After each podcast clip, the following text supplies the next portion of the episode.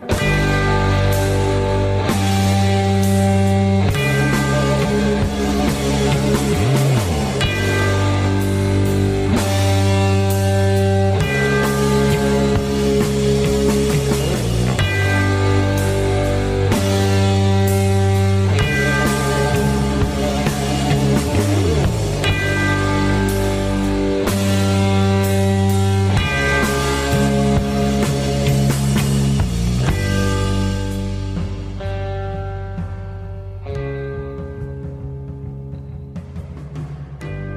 Salut tout le monde, salut tous les auditeurs, tous les pirates, tous les fidèles qui euh, écoutent désormais ce podcast depuis 45 épisodes à compter de ce jour.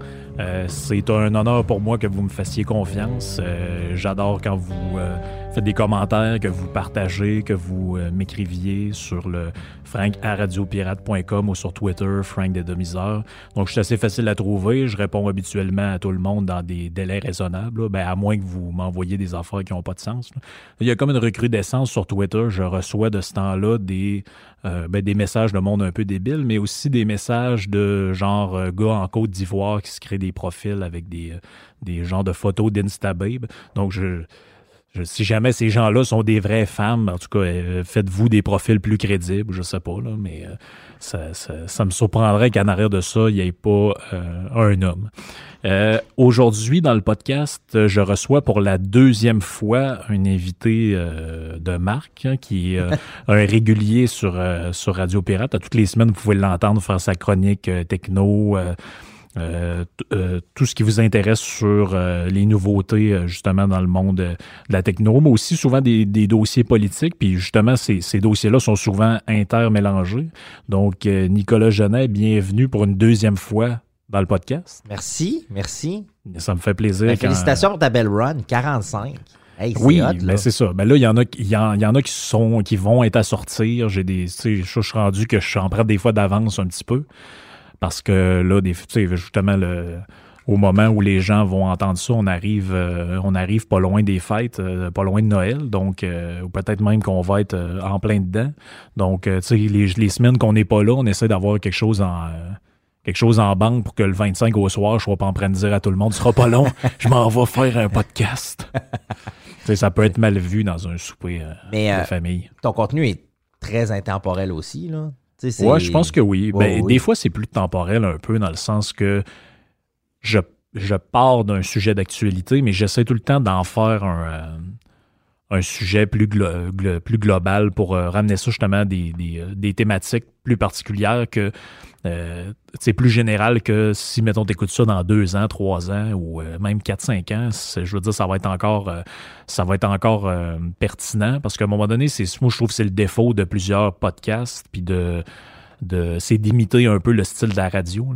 La radio est très temporelle parce qu'il y a des besoins locaux, la circulation, la météo, euh, le breaking news, toutes ces affaires-là. Mais dans le podcasting, à un moment donné, si tu commences à parler de, je sais pas moi, de, de, Sébastien Prou qui a fait telle affaire au Parti libéral, le gars, il écoute ça, même six mois après, le gars, il est plus député, il a démissionné. Tu sais, on se nommerait des noms qui ont été vraiment d'actualité il y a 4-5 ans, puis on se rappellerait plus. On s'en souviendrait plus, tu as raison. Fait que, ça devient un peu, euh, ça devient un peu euh, non pertinent. Puis justement, parlant de, là, on ben, on n'est pas dans l'intemporel, dans le sens que tout ça a eu une naissance, puis peut-être aura un jour une mort, mais je t'ai invité aujourd'hui pour qu'on parle d'un sujet qui concerne tout le monde. Là, on est vraiment dans on peut pas être plus universel que ça, à part les gens qui n'ont pas l'électricité. Là, je veux dire, les, il y en a sur Terre, mais de toute façon, le podcast ne se rendra pas à eux autres. Mais euh, aujourd'hui, on va parler du contrôle de l'Internet. Oui. Notamment au travers de d'autres euh, thématiques. Puis la raison pour laquelle je voulais que tu viennes pour parler de ça, c'est que tu as déjà fait, peut-être certaines personnes l'ont entendu, sinon ils iront dans les... Euh, euh, les, podcasts de, Radio Pirate pour retrouver cette, euh, cette chronique-là. C'est tout le temps présent dans les best-of qu'on euh, met dans les, fins de semaine, tout ça, puis même cet été, il y en a qui pourront réécouter ça plus tard. C'est un peu intemporel, mais tu nous as parlé de, du fondateur d'Internet, hein, Tim Berners-Lee qui, ben dans le fond, c'est ça, créé Internet, c'est quoi, c'est en 1989? 1989. Tim Berners-Lee a inventé ça, le World Wide Web. En Oui. 1989. Euh, c'est l'intention derrière ça, c'était de partager les résultats de ses recherches puis la recherche de ses collègues sur une plateforme commune. Oui. Puis il avait fait un choix de technologie qui était le, les- ben, technologie sur IP. Donc, c'était euh, c'était un réseau qui s'appelait ARPANET. Oui. Donc, ARPANET, c'est la technologie, c'est la plomberie, si tu veux, derrière Internet. C'est c'est euh, une technologie qui permettait de créer un réseau qui peut croître à l'infini sans supervision. Hmm. C'est ça le, le- le- le principe fondateur. Puis ça prend des, pour faire, faire des, des- des échanges de paquets, des échanges d'informations. Il y a une technologie qui s'appelle le TCP/IP qui est venue. Et puis il y a un langage, donc le World Wide Web. C'est Oui. du, HTTP, c'est un protocole de diffusion de la documentation Oui, c'est ça. qui est venu se bâtir sur ce protocole d'échange-là, sur cette tuyauterie-là. Donc lui, c'est un Britannique, mais à l'époque, il travaillait au centre de calcul du CERN, donc qui, qui était à Genève. Ouais. Euh, je pense que c'était à Genève depuis le début, ça, cette histoire-là, le CERN. Oh oui. ceux, ceux qui savent pas ce que c'est que le CERN, là, il y a le fameux livre de Dan Brown là, qui met ça en, en- en lumière, puis ça a été très euh, médiatisé avec quand ils ont euh, commencé à, à faire fonctionner l'accélérateur de particules. C'est ça. Puis Quand ils ont découvert le boson de le Higgs. boson de Higgs, puis bon, euh, toute l'histoire alentour de l'antimatière, la matière, puis bref, on pourrait rentrer, peut-être qu'un jour on fera ça, un genre de, de podcast de, de, de- sur la physique. C'est un gradué euh, d'Oxford, hein, ce gars-là. C'est ça, ben c'est un, un, on va le dire, c'est un citoyen du monde. là. Mais euh, la première question que j'avais quand j'ai vu ça, c'est euh, est-ce qu'à la base, euh, j'ai pas trouvé cette information-là, mais penses-tu que l'utilité première en arrière de tout ça avait un rapport avec les opérations militaires ou Non. ou non? En fait, ce qui s'est passé, c'est euh, ARPANET, c'est né. euh, c'est un, donc, c'est un réseau, puis il y avait deux applications. Oui. Il y a une application pour la défense nationale, puis il y a une application civile. Puis, quand ARPANET a pris de l'ampleur, puis qu'on ça a été confirmé comme, comme l'erreur a comme collé, là, Oui. eh bien, la, la partie civile d'ARPANET a été donnée à la société civile, aux universités. Puis c'est l'université qui ont commencé à. Puis les, les- les scolaires, puis les, les gens, Ouais. les chercheurs qui ont commencé à l'utiliser leur morceau. Puis il y a un, un morceau de la plateforme qui, lui, est resté pour la défense. Mhm. Ouais.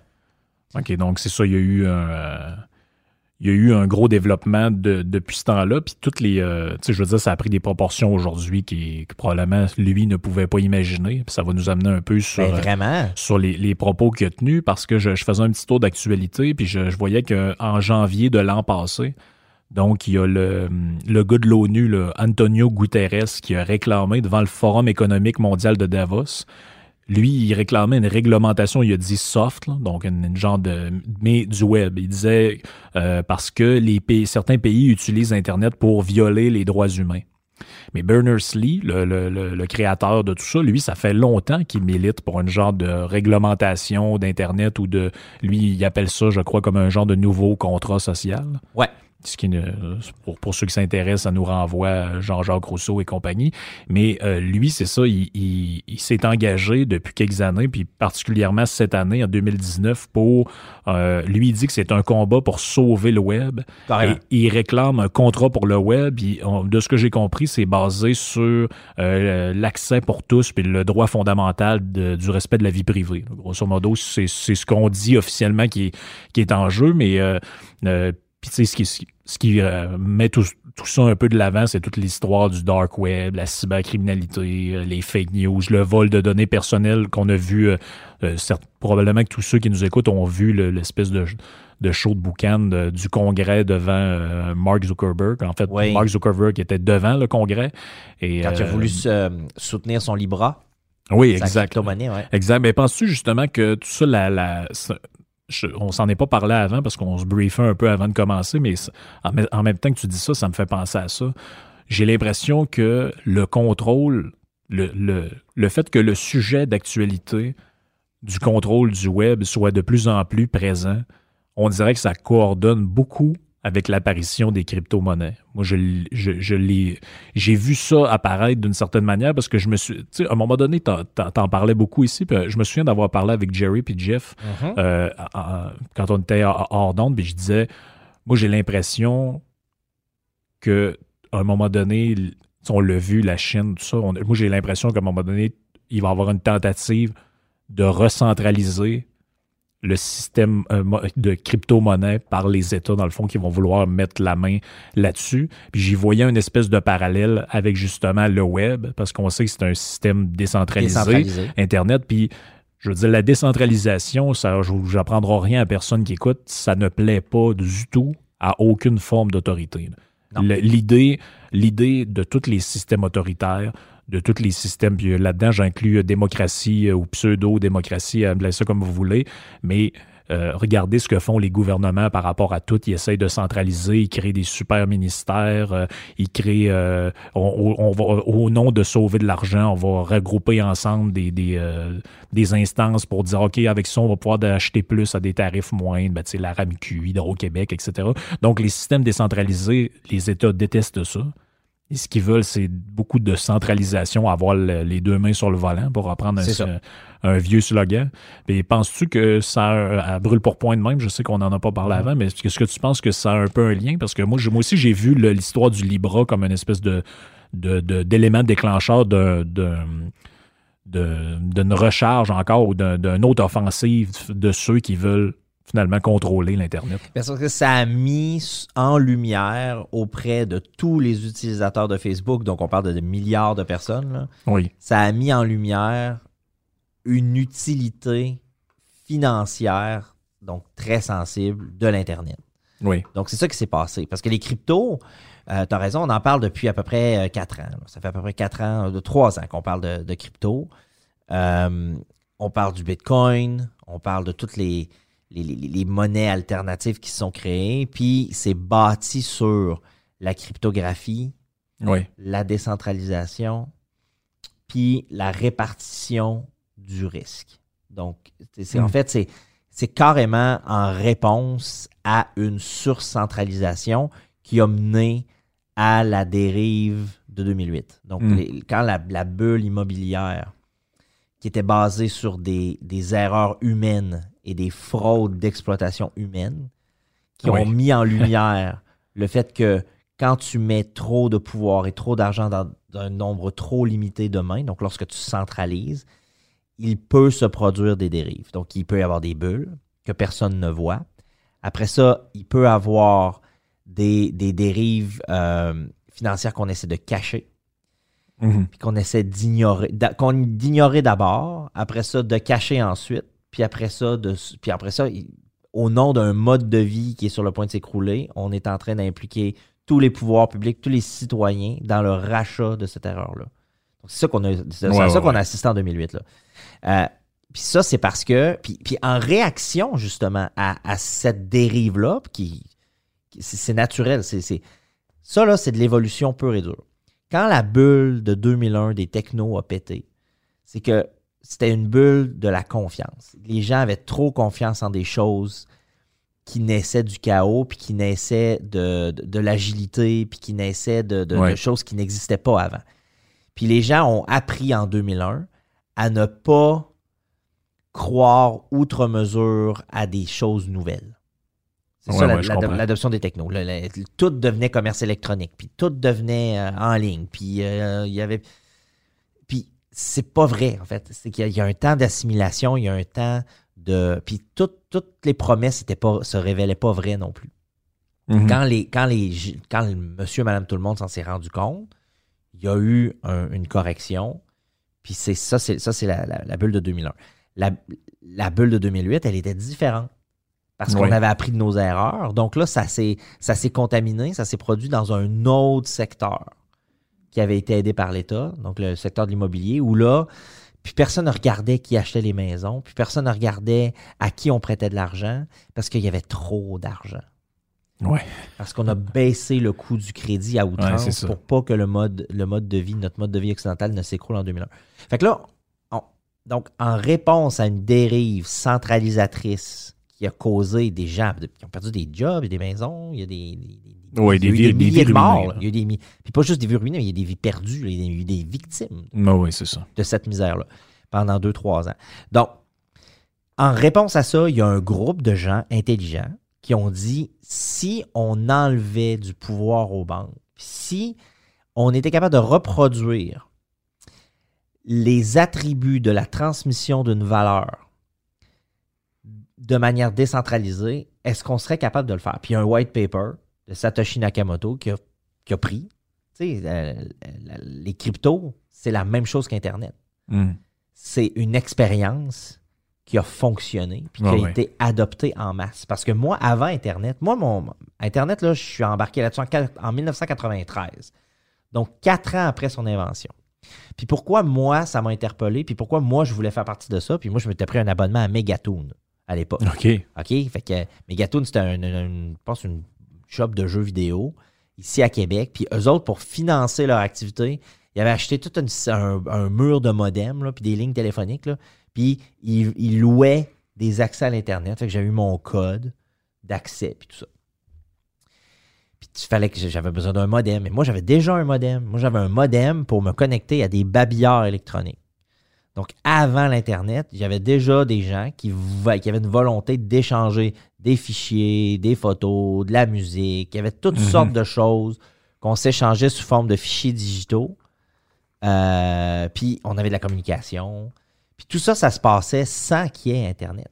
Mais. Internet est venu démocratiser cette volonté que certains avaient d'échanger de l'information. Oui. Puis Tim Berners-Lee, la raison pour laquelle c'est lui qui en a été l'inventeur, c'est que lui, sa cause, l'origine, ce qu'il essayait de résoudre comme problème, ben en réalité, c'était un problème que tout le monde avait. Partager de l'information. Lui, c'était partager ses recherches, puis s'assurer qu'on pouvait améliorer les, les revues par les pairs, puis s'assurer que le CERN avait une visibilité, puis qu'il était capable de fluidifier la, la- la circulation Ouais, de l'information. Mais tout le monde, finalement, il se trouve qu'il avait besoin de fluidité dans l'échange d'informations. Mm. Tout le monde voulait que ça aille plus vite. C'est pour ça que l'Internet est né comme ça. Ben, de la même façon que l'Internet a pris puis est devenu ce que c'est aujourd'hui avec ses, dé- avec ses dérives, là, on, Oui. on va y venir, là. Euh, ben, la même chose est arrivée avec les cryptos. Donc oui, tu as raison de dire, mais ce qui s'est passé, puis la raison pour laquelle ce, ce contrat pour le web-là aujourd'hui est d'actualité, puis ce que Tim Berners-Lee propose, c'est vraiment un redressement de son invention. Euh, ben, c'est là parce que le nombre de dérives et c'est l'impact de ces dérives-là est de plus en plus grand. Puis c'est concret l'impact que ça peut avoir. Hmm. Euh, tu as, des fluctuations dans les monnaies. Euh, des, là, tu es rendu que tu peux, tu peux acheter des maisons. Tu peux, avec, avec une transaction euh, cet été, là, dans le courant de l'été, il y a près d'un milliard de dollars qui a été envoyé sous forme de Bitcoin d'une personne à une autre pour des frais totalisant 64 dollars. Des frais de traitement sur la plateforme Bitcoin de 64 piastres. Ouais. Il n'y a pas une banque qui peut rivaliser avec ça. Ça s'est fait avec une confiance distribuée. Cette transaction-là est est désormais encapsulée dans un, ce qu'on appelle un ledger. Ce ledger-là, il est distribué sur des, des milliers de nodes, des millions de nodes dans le monde. Donc, il n'y a pas moyen de falsifier ça.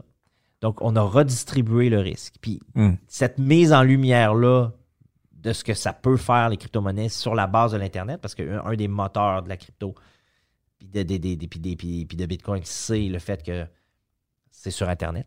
Oui. Ben, le fait que ça, ce soit là, ben, ça, ça a mis en lumière le fait que, regarde, encore, voici encore quelque chose qui pourrait dériver. Puis oui, euh, la criminalité peut se mettre là-dessus. Puis oui, euh, ça se met, à- ça se rajoute à tous les scandales de pédophilie qu'on connaît sur, euh, sur le web depuis que le web existe. Oui, c'est ça. Ça, ça s'ajoute à toutes les, les- les- volontés d'interférer via de la propagande dans les élections des autres pays. Hmm. Euh, des dérives comme ça, là, l'usurpation d'identité chez Desjardins. Euh, tout ça, c'est des dérives de l'Internet. Hmm. Mais pourtant, c'est drôle, mais peut-être que les gens vont, vont, se, vont se reconnaître dans ce que je vais dire. Moi, tu sais, j'entends le discours de certaines personnes. Je me dis, bah, tu sais, il y a des dérives d'Internet, faut qu'il y ait une régulation, faut qu'il y ait, euh, faut qu'il y ait ci, faut qu'il y ait ça. Mais moi, je me dis, moi, moi mon expérience d'utilisateur d'Internet, c'est que il y a beaucoup moins de free-for-all puis de liberté sur le web qu'il y en avait quand moi, j'ai commencé à l'utiliser. Moi, je me souviens de il n'y a pas si longtemps que ça. Puis quand je dis pas si longtemps, on parle peut-être de 8-10 ans, qu'il y avait des sites sur Internet que tu pouvais accéder, des genres de Rotten, des affaires de même, où tu pouvais voir genre un, djihadiste trancher la gorge de quelqu'un live. Tu sais, tout il y a eu un, nettoyage de contenu sur Internet. Euh, euh, tu sais, il y, a des affaires que sont carrément presque dispersés. On se souvient de toutes les affaires dégueulasses qui circulaient maintenant, là, deux filles qui font un caca d'un gobelet, puis qui, des, des affaires, des genres de Two Girls, One Cup, puis tout. Là. Moi, je me souviens, dans le début d'Internet, il y avait ça partout. Si tu pouvais envoyer ça par courrier, ça, toute cette merde-là, j'ai l'impression qu'il y a eu une épuration, moi, sur Internet. Par, rapport au, contenu, mettons, offensant, toutes ces affaires-là. Il, y a, une fond. Ce que je veux dire par là, c'est que, à mon avis, en tout cas au niveau du contenu visible que monsieur, madame, tout le monde peut consommer, il y a eu un genre de nettoyage. ça, c'est le résultat d'un instinct de préservation du phénomène qui est, qui est Internet, qui se dit attends, attends, si on veut demeurer un lieu commun, il faut qu'il y ait des endroits pour la porn, la porn. Il faut qu'il y ait des endroits. Le darknet, c'est un, c'est isolé. C'est, un endroit, ça s'appelle le darknet. Puis c'est, il y a une procédure très précise pour y aller. Mais tu peux y aller. Puis tout ce que tu viens de décrire, ça y est encore. Oui, c'est ça. Puis il faut y aller. Mais c'est là qu'il faut aller. ça a été caché. Ça, ça, s'est isolé. Ouais, ça, s'est, ça s'est cloisonné. Euh, puis il y a des lieux communs qui se sont créés il y a un certain contenu que tu peux consommer sur YouTube, il y a un certain contenu que tu peux consommer sur Netflix, il y a un certain type de contenu que tu peux consommer sur Facebook. Donc, il y a eu des géants qui se sont créés parce qu'eux ont su mieux organiser et délivrer l'information au fil du temps, puis répondre aux besoins des gens. Donc, les gens vont sur YouTube, ils veulent, ils veulent pas Two Girls and a Cup. Ils, veulent, ils veulent pas ça. ouais, c'est ça. Eux autres, ils veulent voir une vidéo de Post Malone. Là. Ils veulent pas voir. C'est ça. Puis ils veulent, ils veulent euh, Jimmy Fallon. ouais, euh, c'est ça. c'est ça qu'ils veulent. Puis ils veulent les 30 meilleurs buts de la Ligue nationale en 2018. c'est ça, qu'ils veulent. Euh, puis ils ont. La, raison pour laquelle ça fonctionne, c'est qu'il y a un algorithme qui a été développé qui permet de créer un, une echo chamber, donc une caisse de résonance autour d'un individu, puis lui dire regarde sur la base de ce que tu aimes, ce que tu regardes, ce que tu apprécies, ce que tu regardes à répétition, voici ce que j'ai à te proposer. Hmm. Donc, c'est ça, c'est une solution qui a été apportée, qui a fait de YouTube un lieu commun, qui a fait de Facebook un lieu commun, qui a fait de Google un lieu commun. Euh, en, matière de recherche. Il y a pas, pas, l'information est organisée comme Google le dit. La géolocalisation, ça se fait avec Google. C'est, donc, donc c'est, par, par instinct de préservation que cette plateforme-là, qui est un espace de liberté incroyable, a réussi à protéger ses utilisateurs via des lieux communs de ces dérives. Mais il n'en demeure pas moins qu'il y a quand même des dérives. Puis ces plateformes-là, qui sont désormais, encore une fois, des lieux communs, elle, est exploitée à mauvais escient de temps en temps. Puis c'est hmm. ça que Tim Berners-Lee essaye de réparer. Parce que lui, là, ça, c'est pas arrivé souvent dans l'histoire, là. Euh, François, là, pense à ça. Le gars invente quelque chose. 30 ans plus tard, ça a changé la face du monde. Oui. Il est encore là oui. pour le réparer, pour, pour, pour influencer puis présider à sa destinée. Parce que le gars, c'est encore le président du W3C, le, World Wide Web Consortium. Donc, lui, il est là, il dit Moi, quand j'ai fabriqué Internet, je ne voulais pas que ça soit ça. Il y, a des, il y a des choses qui me déplaisent et voici ce que je propose il ne m'appartient pas, mais voici, en tant qu'inventeur, voici ce que je propose qu'on fasse. Puis ça implique trois entités. L'Internet, aujourd'hui, c'est un triangle. C'est un triangle qui implique trois acteurs majeurs. Ça implique les gouvernements, les pouvoirs publics. Mm-hmm. Ça implique les pouvoirs corporatifs, les entreprises. Mm-hmm. Puis ça implique les citoyens. C'est les trois acteurs. L'Internet, c'est à eux qu'il appartient aujourd'hui. Qui sont grosso modo les mêmes acteurs que dans la société civile normale. Les mêmes acteurs de la société civile. Tout à fait. Tout à fait. Au bout du compte, on n'est pas, euh, on n'est pas, on n'est pas si loin. Parce qu'à un moment donné, quand Internet est arrivé, on a beaucoup eu l'impression que c'était, pour reprendre une formule, un genre de monde parallèle. Dans le sens où, euh, tu sais, c'était comme. Tout ça était un peu surréel. Tu sais, euh, je veux dire, il y avait tout là-dessus. Tu pouvais dire n'importe quoi, tu pouvais faire pratiquement n'importe quoi. Puis on avait l'impression qu'il y avait comme aucun. Euh, Il n'y avait aucun encadrement, justement. Mais tu sais, en cherchant, je regardais ça, puis je me disais, tu sais, dans le fond, on dit qu'il n'y a aucun contrôle, mais il y a une certaine forme de contrôle. Tu sais, si tu fais juste regarder, euh, par exemple, là, euh, je me souviens plus du nom, mais tu sais, les, euh, l'espèce de corporation qui gère les, euh, les, euh, les accès, les, les, euh, les IP, dans le fond, puis euh, les, les adresses de tout ce qui va sur le réseau. Là, je pense que c'est l'ICANN, je pense que ça s'appelle. Le Internet Corporation for Assigned Name. Après ça, tu as, toutes sortes de pays qui disposent de techniques pour bloquer ou censurer une partie du contenu qu'on Ouais. a, sur, a sur le web. Ben, un, un des exemples les plus marquants de ça, puis peut-être que les gens vont s'en rappeler, c'est quand il y a eu le soulèvement en Égypte. Le gouvernement de Moubarak a fait des pressions sur les fournisseurs d'Internet égyptiens pour couper tout ce qui avait lieu de. tout ce qui avait un lien de près ou de loin avec les manifestants pour essayer de ne pas faire renverser le gouvernement.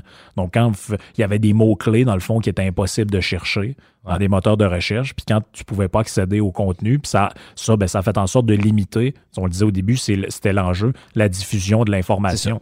Parce que c'était dans une guerre ou dans un conflit, c'est la clé. On le sait, on, ça nous pourrait nous ramener à la machine Enigma puis toutes ces affaires-là. Puis maintenant en Iran, là, c'est plus, plus du filtrage comme en Chine ou euh, ailleurs. Là, c'est du coupage de tuyaux. Là, là, l'Iran, il n'y a plus d'Internet. Oui, c'est ça. Coupe Puis, l'Internet. Puis là, euh, ceux qui écoutent vont dire, ben là, vous parlez de l'Iran, puis euh, l'Égypte, blablabla, c'est des places un peu bizarres. Ben, je vous rappelle qu'en France, ainsi qu'au Québec, il y a du filtrage d'Internet. là. Les sites de jeux, euh, tu le, le, le, le jeu, le, le- comment, la, la loterie. Ah, le pari, les le paris en ligne. Les paris Ouais, en ouais, ligne, ouais. ces affaires-là, sont, il y a du filtrage. Là. Il y a des, des affaires que vous ne pouvez pas avoir accès. Ah, ben, vous pouvez, là, il y a des moyens de détourner, mais il y a, il y a- il y a un certain nombre de filtrages, puis il y en a qui voudraient qu'il y en ait beaucoup plus que ça. Puis, puis les corporations filtrent aussi. Je veux dire, euh, t'essaieras de regarder une game du Canadien sur NHL.com. euh, Oui, exact. Très bon exemple. C'est ça. T'es, t'es, euh, dans les, comment ils appellent ça, les zones qui sont blackoutées. là? c'est les blackouts. Les blackouts, ben ça, c'est, je veux dire, c'est... Market blackout. les market blackout, ben ça, c'est une, c'est une entrave à l'esprit de, de base de, Clairement. de ce que c'est Internet. Puis c'est drôle parce que je regardais un peu sur Internet, à chaque année, ils font ça un peu, cette espèce de top 10 des, des pays les plus où Internet est le plus contrôlé. Mais c'est pas des places où tu as envie de vivre. là. Euh, L'Éthiopie, l'Arabie Saoudite, l'Iran, la Syrie, la Tunisie, le Vietnam, la Birmanie, la Chine, la Corée du Nord, puis Cuba est pas très loin là-dedans. Puis là, on dit là-dedans que dans l'article que je, que je consultais, on disait là-dedans le, le- la, la- la- la manière la moins subtile de contrôler l'Internet, c'est de limiter l'Internet à des points d'accès.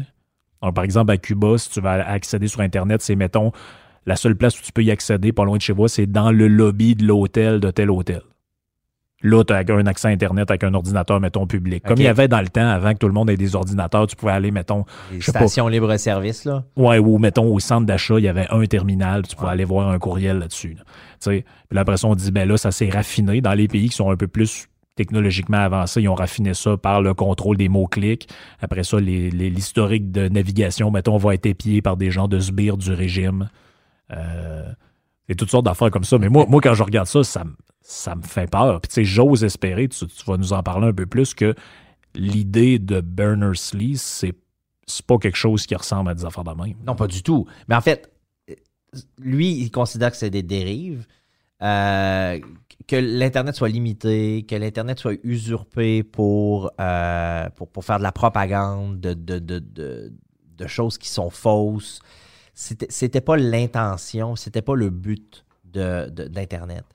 Euh, donc, lui, il, il interpelle ces trois éléments du triangle donc les gouvernements, les entreprises, les citoyens.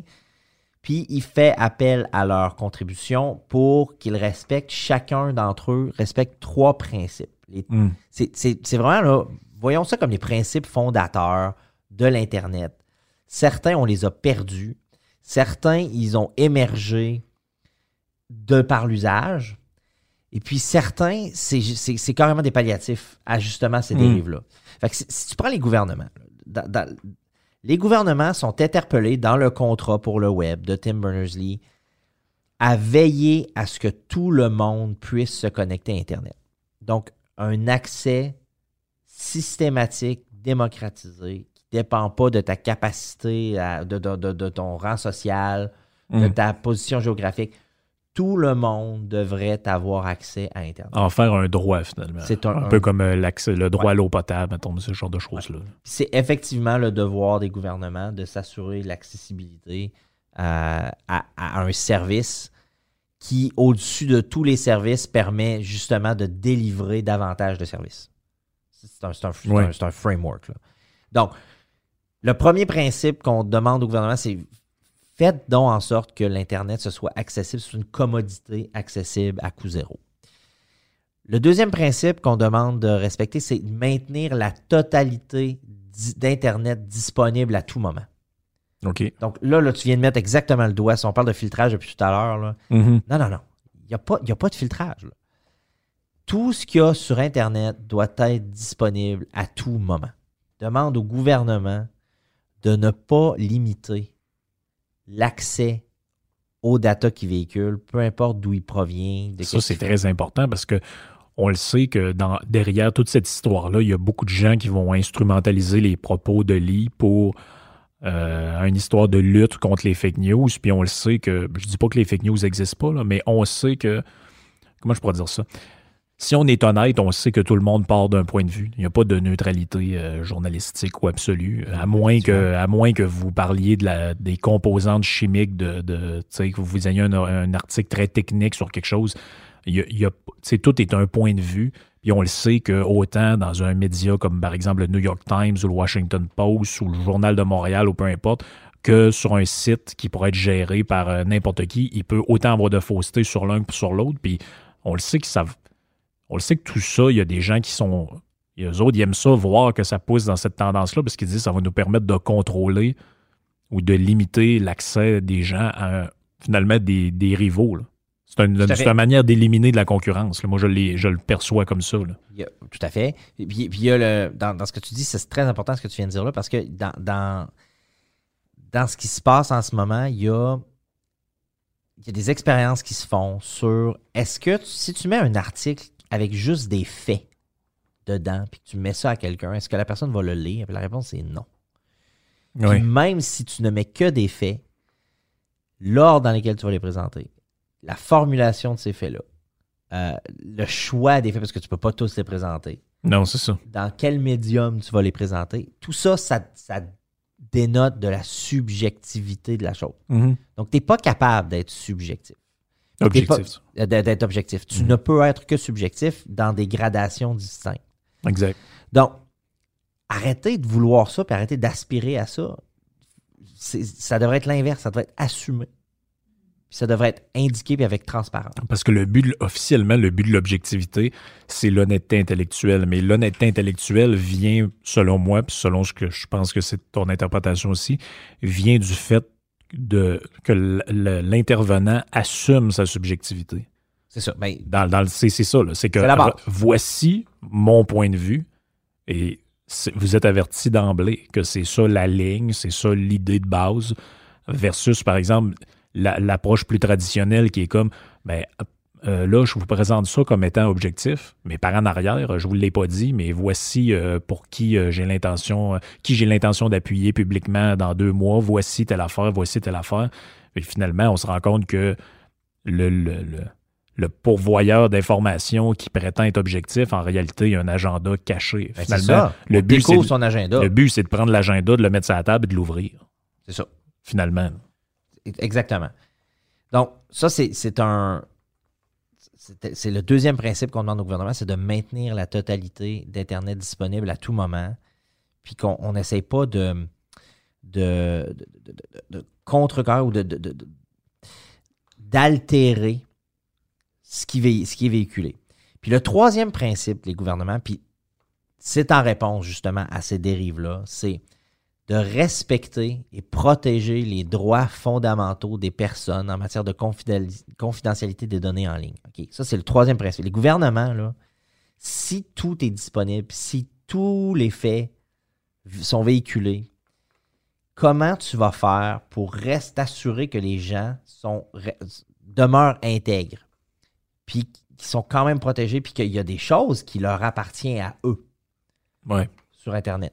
Il y a des choses, soit parce que c'est toi qui l'as écrit, soit parce que c'est toi qui t'es déplacé à tel endroit, puis ça a été détecté par ton Google Maps que tu étais là à telle heure. Ça, ça t'appartient. Mhm. Euh, soit que c'est euh, j'ai fait tel achat dans tel magasin, ça a coûté tant. Oui, c'est ça. Ça, ça c'est toutes des informations aujourd'hui qu'on partage sans aucune idée des conséquences que ça peut avoir. Ces faits-là sont enregistrés avec notre consentement. Quand vous cliquez J'accepte les terms and conditions d'un site, puis que vous faites Allow sur votre téléphone pour vous dire oui, tu peux me géolocaliser, ou euh, oui, tu peux m'envoyer des notifications, ou euh, oui, je partage avec toi euh, mes contacts. Oui, c'est ça. Toutes Je te ces donne accès à tu caméra, fais, ouais. ouais, puis, puis tout ça en, en retour parce que on estime que l'utilisation du service qu'on s'apprête à faire a des bénéfices, puis que les bénéfices Mhm. Oui, ça. sont plus grands que le coût qu'on paye à partager notre information parce qu'on ne donne aucune valeur à notre, notre data personnelle. Parce qu'on ne voit pas le potentiel que ça peut avoir. Potentiel agrégé, potentiel euh, filtré. Si tu alimentes un, un algorithme de machine learning avec cette, ce data-là, peut-être qu'on va être capable de prédire tes déplacements futurs Ouais, parce que c'est quelque chose que tu voudrais. tu sais. Donc, donc c'est le pouvoir, c'est le devoir des pouvoirs publics, des gouvernements, qu'ils soient démocratiques ou non, de respecter et protéger les droits fondamentaux des personnes en matière de confidentialité de données en ligne. Donc, ça, là, c'est ce qu'on attend des gouvernements. Si tu veux qu'Internet retrouve sa, nature originelle, puis qu'il devienne, redevienne un espace safe, ça, c'est ce vers quoi les gouvernements sont tenus. Après ça, le contrat pour le web propose aux entreprises euh, de rendre Internet abordable et accessible à tous. Mhm. Donc, eux autres aussi, ils ont un rôle à jouer dans l'accessibilité d'Internet parce que c'est eux autres qui, passent les câbles dans le fond de l'océan. Oui. C'est eux autres qui s'assurent que, euh, justement, le, le, le contenu qui est produit, il atteint les bonnes audiences. Donc, Moi, je comprends. Donc ça, c'est ça, c'est un principe que les entreprises se doivent, faudrait pouvoir se commettre. Si t'es Google, tu, tu devrais te commettre à ça, rendre Internet abordable et accessible à tout le monde. Après ça, il faut toi aussi, en tant que corporation, que tu respectes puis que tu protèges la vie privée des, puis les données à caractère personnel des individus. Donc, il faut que tu reconnaisses que les, les- le data que tu recueilles, Apple est à fond là-dessus. Là. Je ne sais pas si tu si Ouais. t'es, euh, témoin des, des derniers discours, mais Apple est à fond dans l'encryption, est à fond dans la protection des données personnelles et, et, et, euh, puis en même temps, il collecte des quantités incroyables de data, mais il l'associe à ton Apple ID, puis il le sécurise derrière. Oui. Mais eux autres, ils sentent d'une certaine manière qu'il y a des gens qui veulent grignoter leur lunch. Là. Sais, moi, c'est de même que je l'ai perçu un peu. Puis je vais faire un, je vais faire un parallèle euh, un peu plus loin, mais tu vas tout de suite comprendre où je m'en vais avec ça. Quand il y a eu l'histoire au Québec de, ben, c'est encore une histoire d'actualité, mais des fuites de données chez Desjardins. Là, on s'est rendu compte de manière que ben, les données qui sont gérées à l'interne d'une- d'un- d'une entreprise, on va dire grosso modo provinciale? Qui, euh, tu sais, que la sécurité puis tout ça est géré par des, des, des, euh, des services internes versus mettre tes données dans le cloud. Ben, il y avait des failles, beaucoup de failles, beaucoup plus de failles de sécurité là-dedans. En tout cas, c'est c'est un débat qui a été soulevé. Là, il y a eu une commission à l'Assemblée, je sais plus si c'était une commission, mais il y a eu des interventions là-dessus à l'Assemblée nationale. Et puis moi, je l'avais calé sur Radio Pirate. Au moment où c'est sorti, j'ai dit, ce qui va arriver, c'est que ça va être instrumentalisé par le gouvernement ou en tout cas DEP, par des partis d'opposition pour dire voyez, c'est pas sécuritaire. Ce qui est sécuritaire, c'est que le gouvernement gère vos données, gère vos affaires. Ouais. Puis moi, j'ai l'impression que ce que tu parles par rapport à Apple, puis par d'autres compagnies qui travaillent très fort sur la sécurisation de tout ça, c'est qu'ils sentent qu'il y a une genre de tentative, je dirais pas autoritaire, mais il y a une- on le voit, là, ce qui s'est passé au Congrès. tout. Moi, je pense qu'il y a une tentative des gouvernements d'essayer de Reprendre euh, la re- main sur ces reprendre données-là. la main sur ces données-là, puis dire, ben, on l'a vu, ça a été proposé, je pense, C'était-tu, euh, je pense que c'était, la, la- elle, on l'a complètement oublié, là, mais l'ancienne chef du Bloc québécois qui était au PQ aussi, là, Martine Ouellette. là. À un moment donné, elle, elle disait il faudrait créer un genre de fournisseur euh, web Québec, là, genre de Québec, euh, je sais pas, web Québec ouais. ou je sais pas quoi. Puis, dans le fond, ça, c'est ce qui paie. oh, La raison officielle, c'était d'amener Internet dans des régions éloignées pour que tout le monde puisse avoir accès à haute vitesse, etc.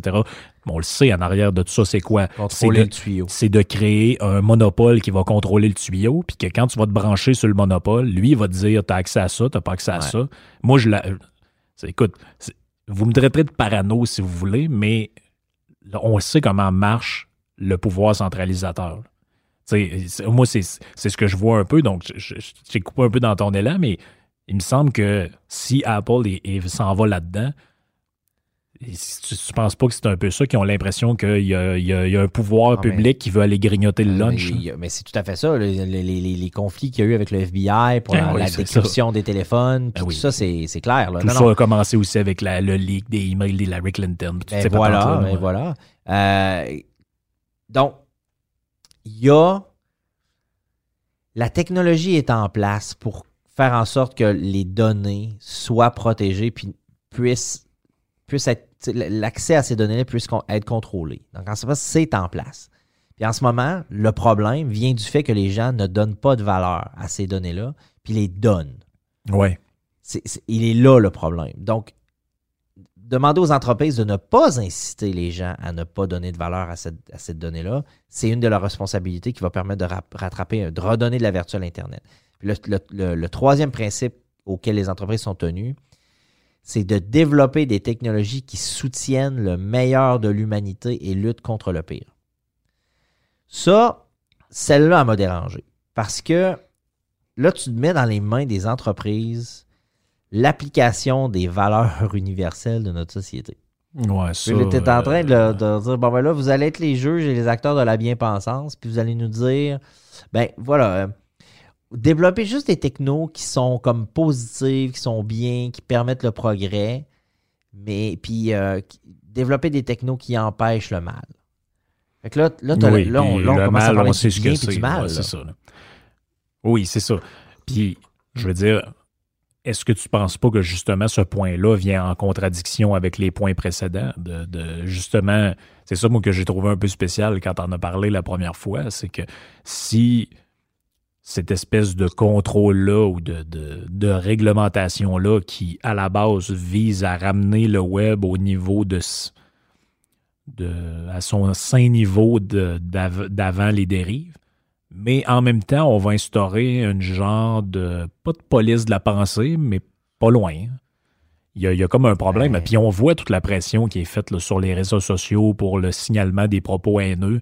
Puis, puis tout ça, en plus, on- les gens qui sont intelligents le voient. là. On sait ce que c'est que la définition de propos haineux. C'est-à-dire que si, mettons, quelqu'un il a un drapeau du Parti communiste et il dit « je vais exécuter tous les riches », ça, c'est pas un propos haineux. Mais si quelqu'un, mettons, a une critique envers une religion ou un enfant de même, ben là, ça, c'est un propos haineux. C'est un propos haineux. Donc, là, donc on, on- là, on la voit, la subjectivité dont tu parlais euh, tout à l'heure. Donc, moi, ça, moi, ça c'est le genre de choses qui me. Ça, ça, ça glace le sang un peu. puis on demande aux entreprises de tracer la ligne.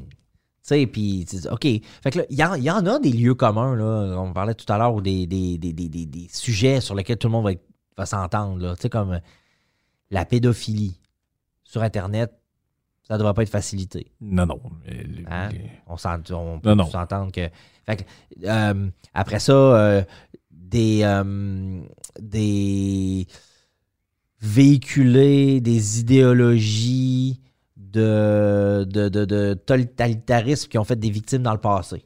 Qu'est-ce qu'on fait Mm. avec ça? Puis là, puis là, à un moment donné, on va atteindre des sujets où là, on n'est pas tous d'accord. Là, Ben non, euh, c'est sûr. Là, ça, ça, ça veut dire quoi euh, interférer dans une élection? Tu as le droit d'aller jusqu'où? Puis jusqu'où, c'est- Puis là, la liberté d'expression, oui, je suis d'accord avec Sacha Baron Cohen qui dit que le freedom of speech, c'est pas freedom of reach. J'ai beaucoup aimé ce qu'il a dit. euh, Mm. il a- il- euh, ça- en, en passant à Sacha Baron Cohen dans son discours là, à la Ligue des Ligues euh, anti-diffamation. Hum. Euh, vous regarderez ça, c'est, ça dure une coupe de. Je pense que ça dure 23 minutes. Euh, regardez-le au complet.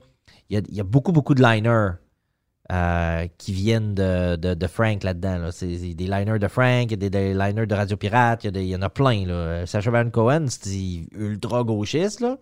Hmm. mais euh, lui, euh, dans son métier, euh, il y a des affaires qui disent qui se tiennent. Puis, Mais la liberté d'expression, à la base, devrait être un- une valeur euh, transcourant. là. ben, Je veux dire, ben, c'est parce que la raison pour laquelle les gens plus à gauche sentent pas le besoin de l'affirmer comme une valeur puis de la défendre autant que nous, on pourrait le faire, c'est qu'ils en bénéficient.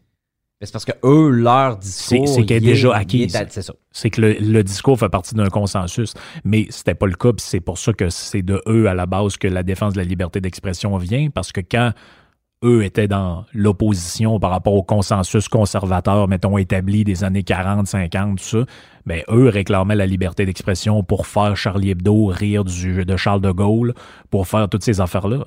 Mais à un moment donné, quand c'est tes idées qui ont atteint le- l'esprit majoritaire, ou disons l'esprit consensuel, ben là, les autres, ils la remettent en cause. Là, c'est toi qui deviens le conservateur là-dedans. C'est ça. Puis, après ça, t- t- t'as le troisième aspect autour des citoyens. Donc là, oui, tu as les gouvernements, oui, tu as les corporations, puis après ça, tu as le citoyen qui bénéficie. Puis le citoyen, pourquoi il veut aller sur Internet? Tu sais, le, le citoyen, l'utilisateur d'Internet, le consommateur de, de- de- de données puis d'informations, ben lui, là, son but, c'est d'être en communauté sur Oui. Internet. C'est ça. C'est de suivre les autres d'une certaine manière. C'est, une façon de se lier aux autres. Euh, Internet, ça te permet d'avoir des contacts sans en avoir physiquement. Mhm. Puis ça a été, ça a été une révélation, ça, pour notre, pour notre civilisation, là, quand c'est devenu si- aussi facile d'interagir Oui, avec oui. des gens sans les voir, sans qu'ils soient disponibles. y a, il y a plein de choses qui sont arrivées, puis on s'est ouvert au monde en tant que citoyen avec l'Internet. Mhm. Puis on- oui, on a eu accès à des choses qui, ben, qui nous déplaisent, des- choses qui nous, qui nous rendent moins, moins bons en tant qu'humains, mais il y a des affaires aussi qui nous ont. qui- ça ça nous a augmenté là, comme humains, l'Internet. Oui. Donc, eux autres aussi, on exige des choses des citoyens dans ce, ce contrat pour le web-là. Puis la première, c'est regardez, vous devez créer le contenu, puis collaborer à la création de contenu sur le web. C'est à vous de faire ça. C'est votre job de véhiculer les résultats de, votre, de vos recherches, euh, de produire de l'humour, euh, de, de, de- poser des questions. C'est c'est votre travail, puis continuez de le faire. Après ça, tu dis, OK, ben, c'est un peu en contradiction avec, euh, avec les gouvernements qui veulent réguler le, le- le- free speech, puis qui Ouais, veulent pas ça. que tout soit permis. Mais là, Mhm. on vous dit, ben non, soyez, soyez créa- créateurs et collaborateurs sur le web. Allez-y, interagissez. C'est continuer d'être en communauté comme comme c'était l'objectif à l'o- à l'origine. On leur demande aussi de construire des communautés fortes qui respectent le discours civil et la dignité humaine. Bang! On retombe dans, on retombe dans le dans les droits, dans les, les- les valeurs universelles, on retombe Ouais. dans. Donc, Ben, c'est ça, c'est que l'idée des valeurs universelles, puis on en a déjà parlé avant le podcast, puis dans d'autres conversations, les valeurs universelles sont des constructions sociales. On le sait aujourd'hui, c'était, ça a toujours été pour répondre à des besoins. Puis ces besoins-là, c'était de l'ordre de la survie, du maintien, du bon fonctionnement de la communauté ou du troupeau ou, du- ou tout ça.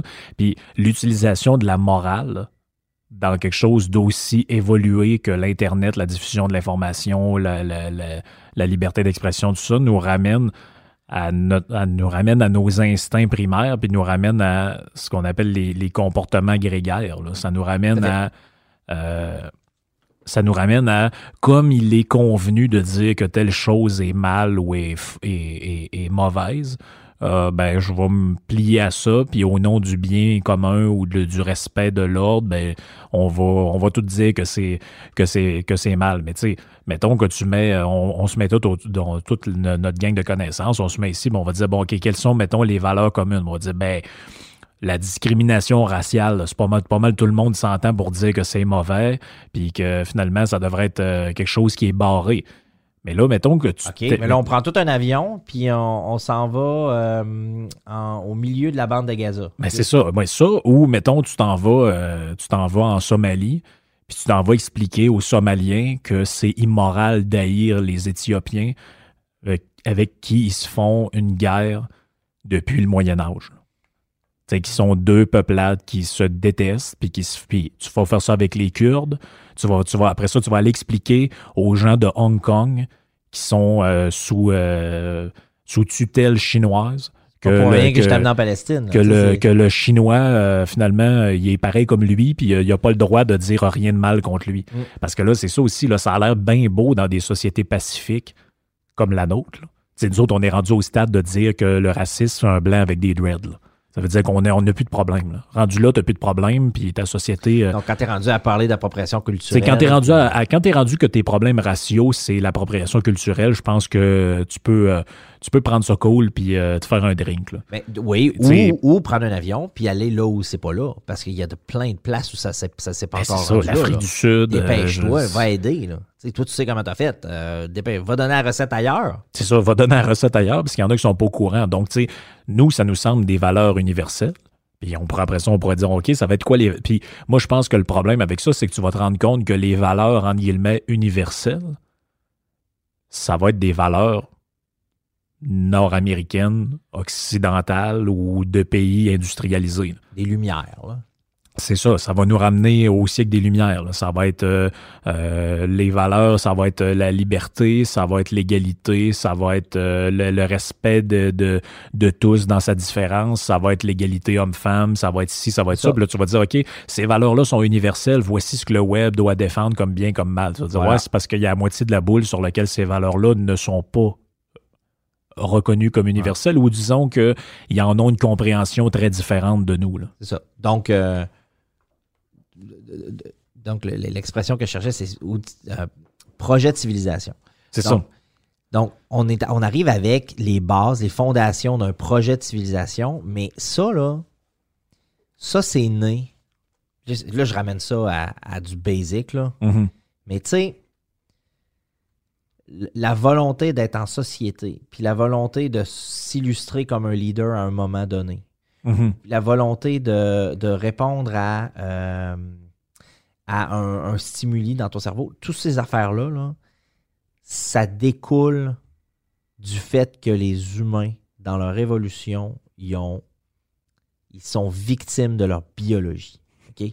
C'est, ça, encore une fois, on ramène ça à dans ton cerveau, il y a l'endorphine, la dopamine, la sérotonine, l'oxytocine puis le cortisol qui se déversent en permanence en fonction des perceptions de ton environnement. OK? Mm-hmm. Ça, là, c'est des, hormones. Puis dans l'hormone, dans la liste des hormones que je t'ai nommées, il y a l'oxytocine.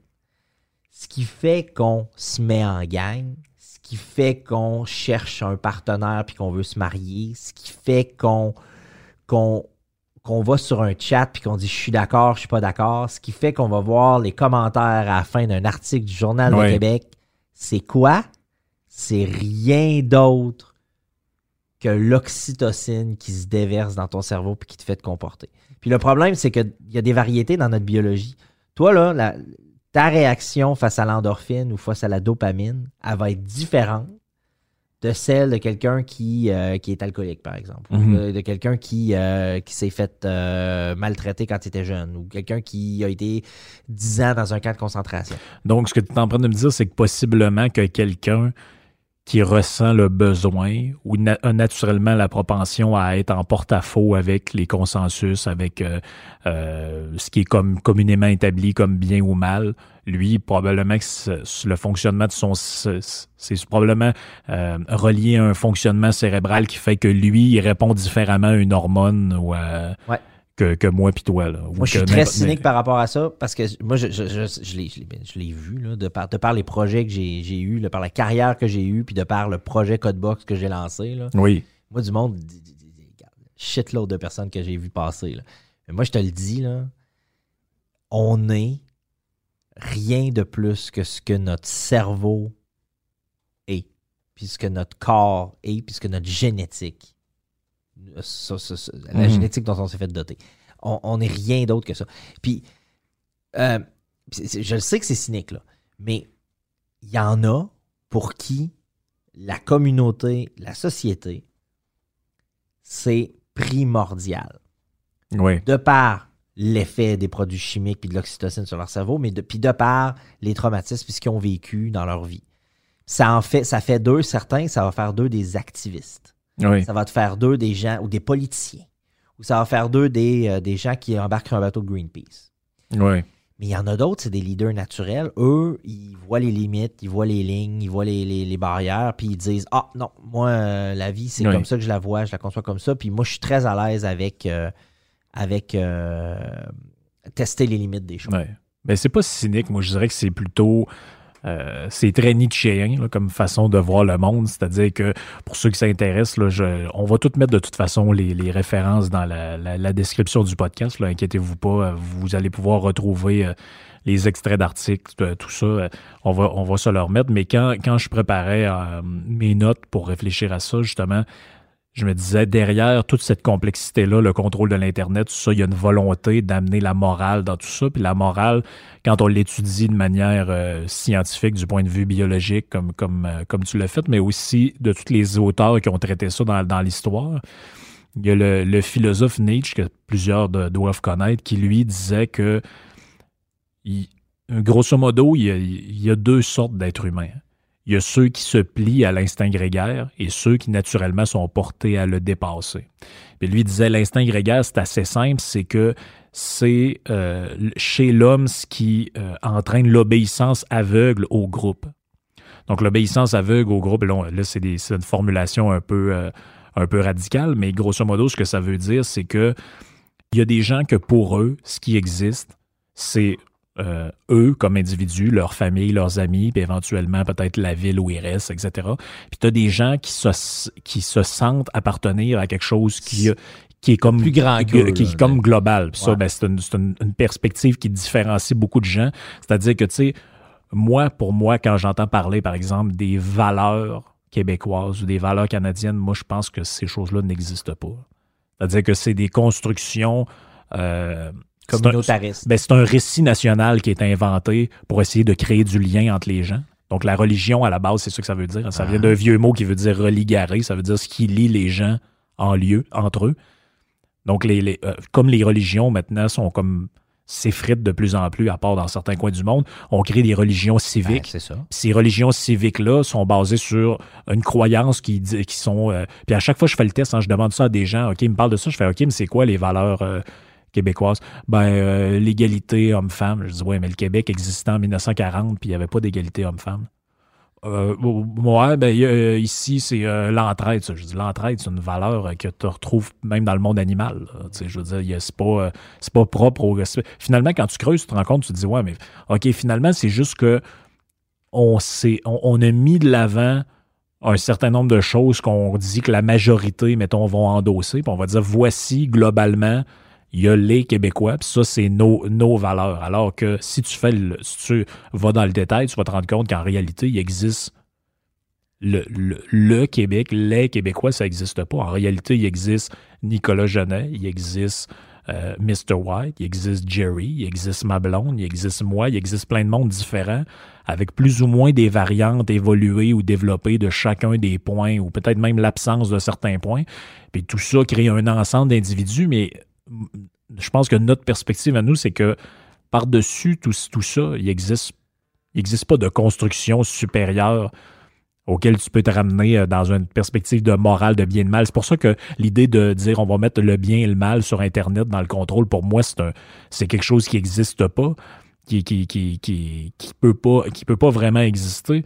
Puis j'ai une formule là-dessus, il dit L'instinct grégaire, c'est un besoin d'obéir. Il dit c'est un grossier appétit qui fait que certains acceptent tout ce qu'on leur crie à l'oreille, peu importe quelle est la voix de l'autorité, parents, maîtres, lois, préjugés sociaux, opinion publique. Il a même rajouté ça, ça date de 1800 kick, le texte. C'est très drôle.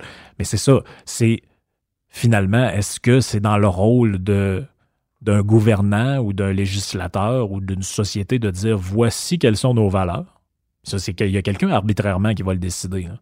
C'est comme quand on Ben, écrit une constitution, Comme finalement. quand t'écris 10 commandements Ben euh, oui, sur c'est au-dessus ça. de- Ben oui, de- d'une de- montagne. Là. Ben oui, c'est ça. Moïse, Ah, ben que. là, euh, ouais. alors, ces temps-ci, il y a beaucoup de couples qui volent en éclat parce que les, les gars vont chercher les filles des autres. là. Qu'est-ce qu'on met? Tu Ouais. ne convoiteras pas la femme de ton prochain. Ça, Oui. là, ça, ça va régler ça. Là. Mais même, je lisais, à un moment, Parfait. à un moment donné, j'avais suivi un cours à l'université sur l'islam.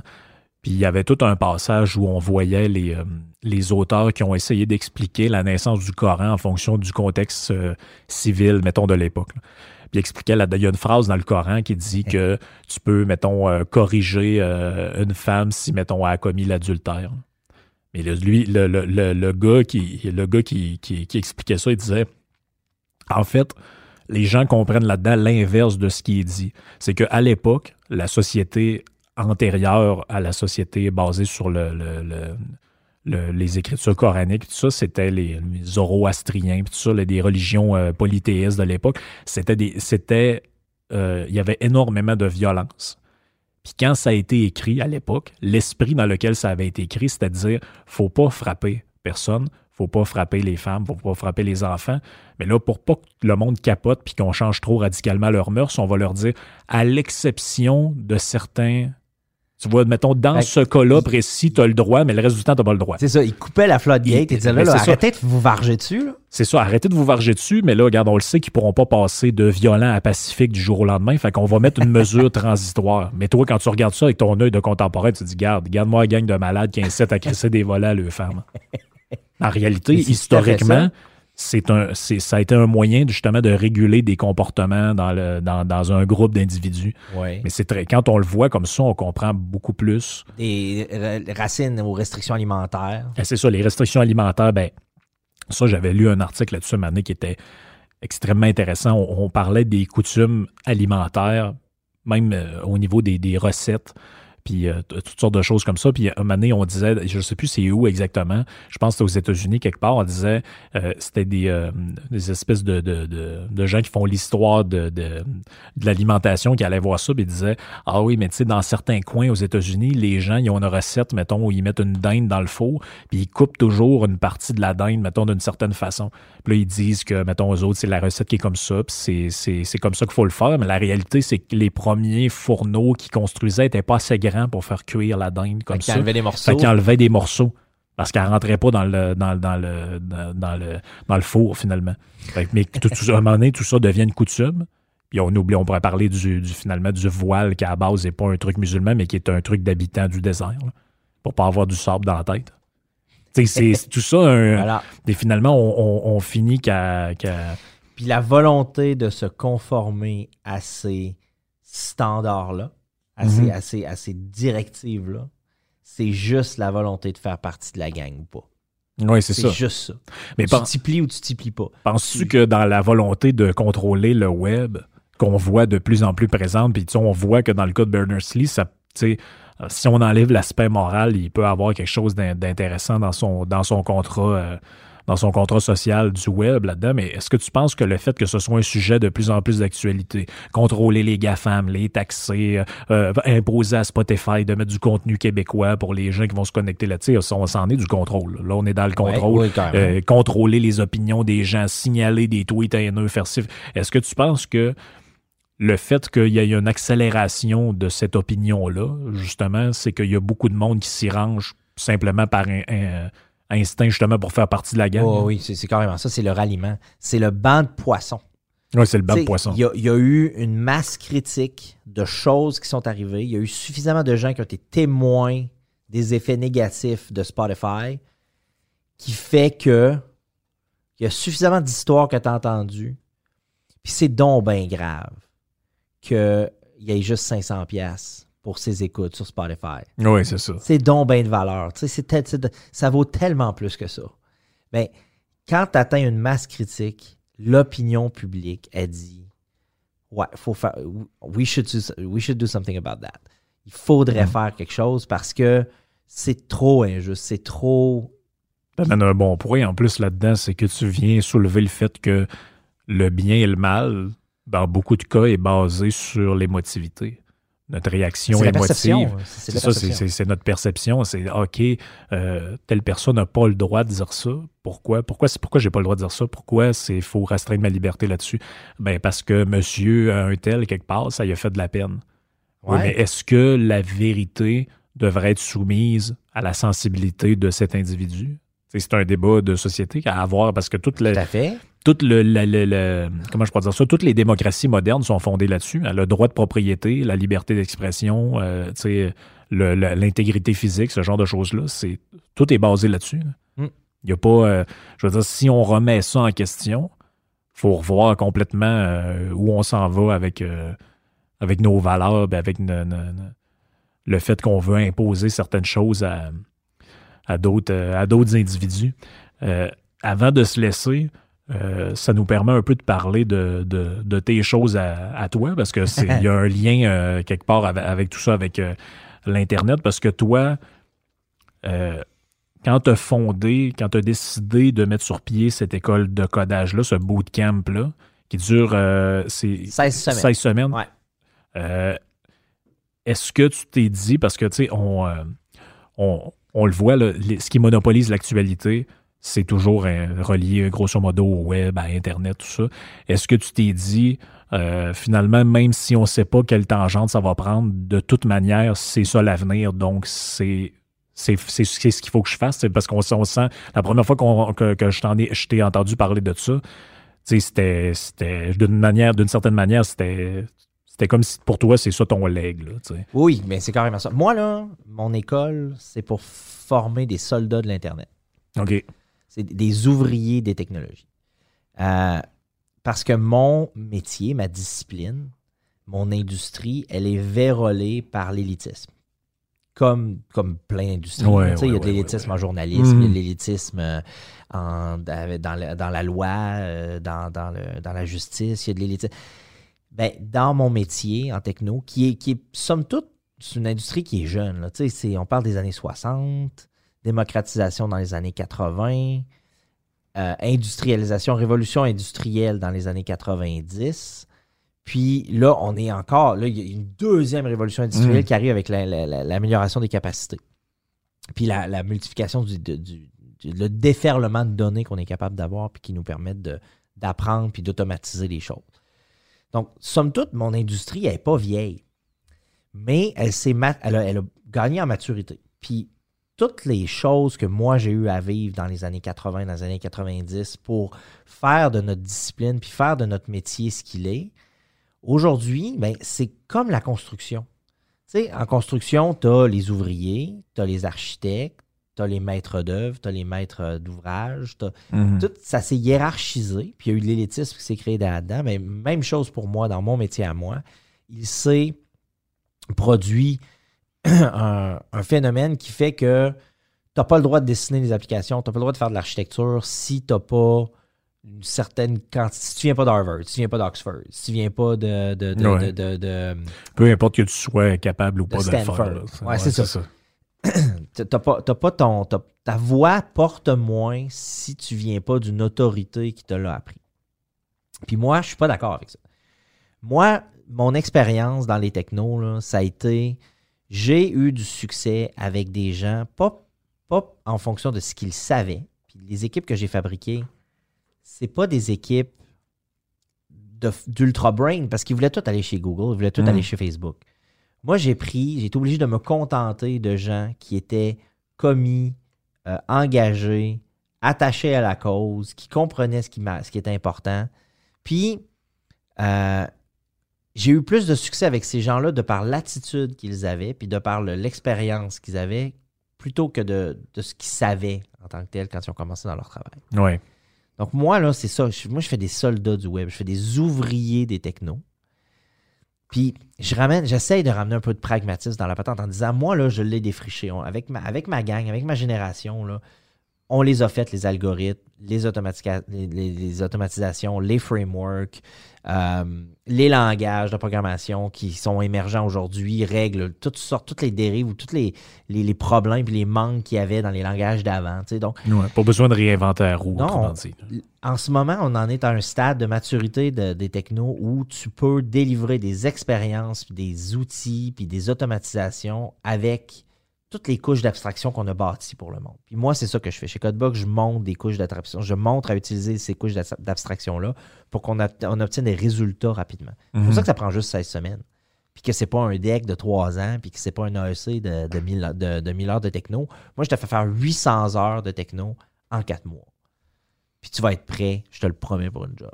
C'est un autre... C'est un autre aspect. Puis ça répond vraiment à un besoin. Non, c'est pas juste de l'industrie, mais tu vois, hier, j'étais à mon ancienne polyvalente. Oh! J'étais allé à Leslie, hier, à l'école secondaire des aides-chemins, à Charny. Ça faisait 20, depuis 1995 que j'avais pas.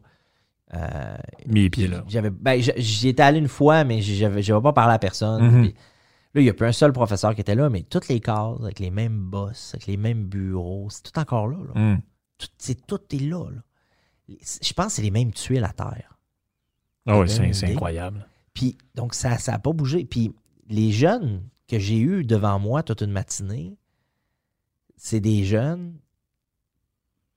qui ont appris, qui ont expérimenté l'école de la même façon que moi, je l'ai expérimenté. La seule chose hmm. qui diffère, c'est que il y avait un tableau interactif dans leur classe.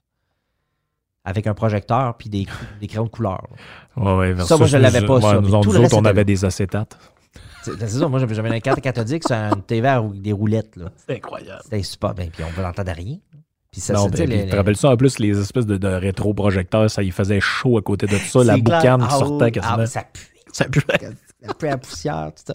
Donc, j'étais là à Leslie hier, j'ai parlé à deux groupes, puis c'est quand tu leur dis, vous allez avoir une job, vous allez faire ça, voici ce que ça a fait pour moi, puis ça prend juste quatre mois de votre, temps, mais c'est de la dédicace, puis il hmm. vous soyez prêt à mettre l'effort, puis c'est juste un mauvais moment à passer. Ben, ça répond à un besoin. Hmm. Cette approche-là d'aller vite, puis de, parler par expérience plutôt que de parler par théorie. Oui. Euh, le nouveau monde vers lequel on s'en va, c'est ça. Puis je suis pas mal content qu'on l'ait vu parce que quand ça va devenir mainstream, tu on parlait du banc de poisson tantôt puis de la masculinité. Quand les gens vont le vouloir pour vrai, puis qu'il y en a suffisamment qui vont vouloir ça, qui vont aspirer à ça, aller vite dans l'apprentissage, puis être hands-on rapidement, puis euh, avoir des bonnes pratiques, ben nous, on aurait été là depuis longtemps. Mm on, sera on sera crédible, on sera une autorité en la matière parce que ça va faire longtemps qu'on le fait. Est-ce que tu penses que cette méthode-là peut être euh, comme tu dis, adaptable à toutes sortes de, disciplines différentes. Ah, c'est clair. C'est clair. Euh, déjà, dans plusieurs disciplines des technos, là, c'est un bootcamp d'initiation aux technologies pour faire des, soldats, des ouvriers du web. Oui. Mais, mais ça marche aussi en machine learning. Tu peux apprendre, euh, une fois que tu es initié, je peux faire faire de la cybersécurité. Fait que là, ça, c'est des projets qu'on a là, de, démarrer des nouveaux bootcamps. Donc, par discipline, ça, ça, ça se marie très bien. Mais moi, je, faire du droit, là, en bootcamp, pourquoi pas? Ben oui, pourquoi pas? Étudier euh. des cas précis, puis... Euh, euh, non, non, effectivement. Après ça, ça peut être... ça peut être, je pense, à ce que fait Jerry, ça peut, ça peut être des... des, ben, la finance en bootcamp, la, ça, ça, à mort. La finance en bootcamp, ça peut être finalement n'importe quoi. Ça peut être aussi... Ben, finalement, c'est un peu déjà ça qui, qui, qui, qui font dans les formules DEP, là, mais les métiers style boulanger, pâtissier, tout ça. Moi, je pense qu'il peut y avoir encore une, refonte de tout ça. Ben, euh, parce que là, on, c'est parce que on est un moment on est un peu tombé dans. Au Québec, maintenant, on a vécu une époque où euh, il y avait des gens ingénieurs avec des deuxièmes années. Et finalement, maintenant, on dirait qu'on est passé dans l'extrême inverse, que parce que tu peux plus rien faire sans diplôme. Puis là, quand tu regardes dans le détail, c'est quoi ce diplôme-là, c'est un peu des patentes ben, pas très utiles. Ouais, c'est ça, c'est ça exact. Parce que moi, je l'ai vu, là, de mes yeux vus. Quelqu'un qui a eu des programmes et des diplômes comme ça, là, il vaut pas ce qu'on dit. C'est de, la, de la frime, c'est de la fraude des fois. Là. Oui, mais moi, je l'ai vu. Moi, je l'ai vu dans le monde universitaire. Écoute, quand mettons, si tu veux être engagé comme professeur euh, à l'Université de Montréal ou à McGill ou tout ça, si tu n'as pas étudié dans une université ailleurs dans le monde, bonne chance. Ben c'est ça. Puis c'est la raison pour laquelle tout le monde veut aller faire des, des sessions d'études à l'étranger, pas pour la qualité de l'enseignement. Et tu n'auras pas nécessairement. Sais, si demain matin, tu t'en vas, je sais pas, moi, à l'Université de Munich, faire une session en, en sociologie ou en anthropologie, tu n'auras pas nécessairement un meilleur cursus que si tu étais resté à l'Université Laval ou à l'Université de Montréal pour le faire. Oxford, tout ça, c'est une autre histoire. Mais mais ça paraît bien. Puis il y a une forme d'élitiste là-dedans. Oui, on a engagé un nouveau professeur, lui a fait une session au London School of Economics. tu sais, finalement, il n'est pas plus brillant que n'importe quelle autre personne qui aurait fait son diplôme ben ailleurs. Euh, c'est pas Catherine Dorion qui l'a fait, le LSI? Moi, je pense que c'est ça. Non, ben, excuse-moi, là, mais ça euh, ça veut rien dire. Là. oui, effectivement. oui. Fait ben, je pense que l'ancien maire de Montréal aussi qui était au courant de rien, là, puis que finalement tout le monde y passait des sapins, puis euh, à la commission Charbonneau, moi je suis pas au courant de rien, je pense que ce gars-là il était à Harvard. Bon. Mais, moi, je, regarde, je te parle en connaissance de cause là, pour l'avoir fait. Moi, faites pas confiance aveugle dans les diplômes des gens. Il y a beaucoup plus que ça dans un individu que son éducation. Euh, il y a, oui, il y a certes son expérience, mais il y a qu'il est, ce qu'il transpire, sa capacité de traitement, euh, sa façon de réagir aux, fameux, euh, aux fameuses hormones que j'ai énumérées mhm. tantôt. Il y a beaucoup plus que ça. Puis on, achève l'ère du de la confiance aveugle dans nos institutions d'enseignement, puis de donner une valeur faciale à un diplôme plus qu'un autre, mm. ou à une institution, ou un établissement plus qu'un autre. Moi, je pense que ça achève. Il y a une lenteur aussi là, qui va. Le modèle que tu amènes de bootcamp va, euh, va faire tomber à un moment donné une certaine lenteur qui s'est installée justement par élitisme. Par, moi, je l'ai vu euh, en faisant des études euh, universitaires. À un moment donné, il y a des affaires que tu pourrais régler en un an, puis ça fait trois ans que tu es là-dessus. Là. Oui. On, le sait, on le voit, euh, on le sent. Tu dis, OK, c'est. Oh oui, OK, c'est un cours de trois ans, un cours de trois ans à 18 heures par semaine, puis le reste du temps, on, travaille au travers, on prend un café avec nos amis, puis c'est pas. Alors que toi, ton modèle, c'est un modèle d'apprentissage intensif, on va appeler ça de même. C'est une simulation de business. Euh, c'est ça, puis tu opérationnel jour 1 à la fin. C'est ça, ça l'aspiration qu'on Est-ce que, puis on, va se laisser là-dessus parce que je sais que tu n'as pas juste ça à, faire de, à, faire de, tes journées. le temps passe. Hein? Le temps, le temps passe, c'est ça qui arrive euh, quand on est en, podcasting. Des fois, on perd la, notion du temps.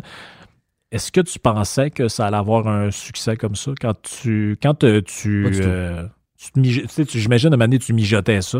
Parce que, tu sais, on sait que, un Jeff en parlait tout le temps, le codage, il faut que les jeunes apprennent ça. Puis, à c'est, ben, moi, j'ai souvent cette conversation-là avec des gens, puis c'est un sujet qui fait quand même assez l'unanimité quand je parle de ça. Pas grand monde qui remet ça en question quand je dis que c'est important notre histoire, c'est important de savoir d'où on vient, c'est important tout ça, mais à un moment donné, on pourra avoir un petit peu moins de Bouddha, de Krishna, puis de canaux d'écorce, puis on pourra avoir un peu de comment fonctionne une carte de crédit, éducation économique, puis introduction aux technologies de l'avenir, etc., etc., pour justement, si le but de l'école, comme il dit, c'est de former les citoyens du futur, puis les acteurs de la société, encore faut-il que tu aies les, les, outils pour pouvoir y contribuer, puis pouvoir y participer. Puis c'est ça, quand tu quand as eu cette, ce, ce flash-là, est-ce que est-ce que est-ce qu'au début tu t'es dit, regarde, on, on essaye puis euh, ça se peut qu'après une session ça marche pas ou Oui, c'est carrément ça qu'on était parti. On était parti là-dessus. On avait dit, regarde, on le fait tant que ça dure, euh, on valide notre modèle puis on ça, ça nous amènera où ça nous amènera. Mais tu m'aurais dit ce qui est en train de nous arriver là, on ouvre à Montréal le 27 janvier, puis on prépare, on prépare Gatineau, puis on prépare Philadelphie. Tu m'aurais dit ça l'année passée à, la même date, qui voici ce qui va t'arriver, fast forward un an voici la, perception des, des, des, dans le marché, puis voici les projets que tu vas avoir réalisés, je t'aurais dit, on va se calmer. Là. Donc, non, non, moi, je ne l'ai pas fait pour ça, mais c'est en train de nous amener à une place le fun, puis je trouve que ça démontre bien qu'on répond à un besoin qui était là, mais que, c'était c'est très difficile à résoudre comme problème. Puis je suis pas mal content. Puis sais, c'est, toutes les honneurs sont à Nadia, puis à Marc-Olivier, puis à Eric Beaulieu qui vient nous rejoindre euh, récemment. C'est, une équipe euh, qui est assez serrée. Puis nous autres, on est, en mission. Donc c'est ça qui, Oui, c'est ça. Vous autres, vous regardez en avant, puis, puis ça, ça, ça, nous ramène en conclusion au premier podcast qu'on a fait ensemble, en tout cas sur cette, euh, sur cette chaîne-là, parce que s'il y en a qui s'intéressent, ils peuvent aussi aller sur euh, le channel de ton podcast, euh, Codebeat. Sur Codebeat, ils sont là, oui. Ils sont là. On peut, on peut écouter ça sur Spotify aussi, puis sur d'autres plateformes, sur le site de radiopirate.com. Mais dans le premier podcast qu'on a fait ensemble, qui était, je crois, le 15e de, du dédomiseur, on a conclu en disant pour changer les choses, il faut construire en parallèle de l'ordre établi, parce que changer l'ordre établi à un moment donné, ça devient. Sais, si, mettons, parce que le chemin que tu as pris, ça aurait pu être aussi, certains vont prendre ce chemin-là en disant, ben, regarde, moi, je vais devenir enseignant d'informatique, puis euh, je, vais, je vais changer les programmes, puis je vais essayer de me ramasser au ministère d'éducation, puis je vais. Puis toi, tu t'es dit, c'est une structure tellement lourde, ça va tellement me prendre de temps à rentrer là-dedans, me faire des contacts, mettre du monde de mon bord, rallier ma cause, que peut-être que dans 30 ans, j'aurais même pas, atteint ce que j'ai réussi là en construisant en parallèle. C'est ça. Puis il y a, parmi 52 gradués aujourd'hui qui n'auraient pas la vie qu'ils ont exact. si on ne l'avait pas fait. Tu vois, donc euh, c'est comme ça que je le vois. Exact. Donc, ça nous fait euh, finir sur une, euh, une note positive. C'est super. Merci d'être venu euh, encore une fois au, au podcast. Tout le temps le fun de discuter ensemble. On a fait un bon tour. Peut-être qu'il y en a qui vont l'écouter deux fois. c'est toujours un plaisir, mais oui, il m'a dit il y a de la densité dans notre affaire. Peut-être même que tu as besoin de l'écouter en deux shots. Oui, c'est ça. Tu peux prendre une pause à un moment donné et puis recommencer. Mais les gens qui me suivent sont assez habitués. Là, des fois, ils savent où je commence, mais ils savent pas où je vais je vais terminer. c'est tout pour euh, c'est tout pour ce podcast-là. Euh, on se laisse puis on se reparle euh, éventuellement dans d'autres podcasts. Encore plein de sujets, encore plein de, débats. Il va y avoir d'autres invités. inquiétez-vous pas, on a tout le temps plein de plein d'affaires à vous proposer. OK, ciao tout le monde.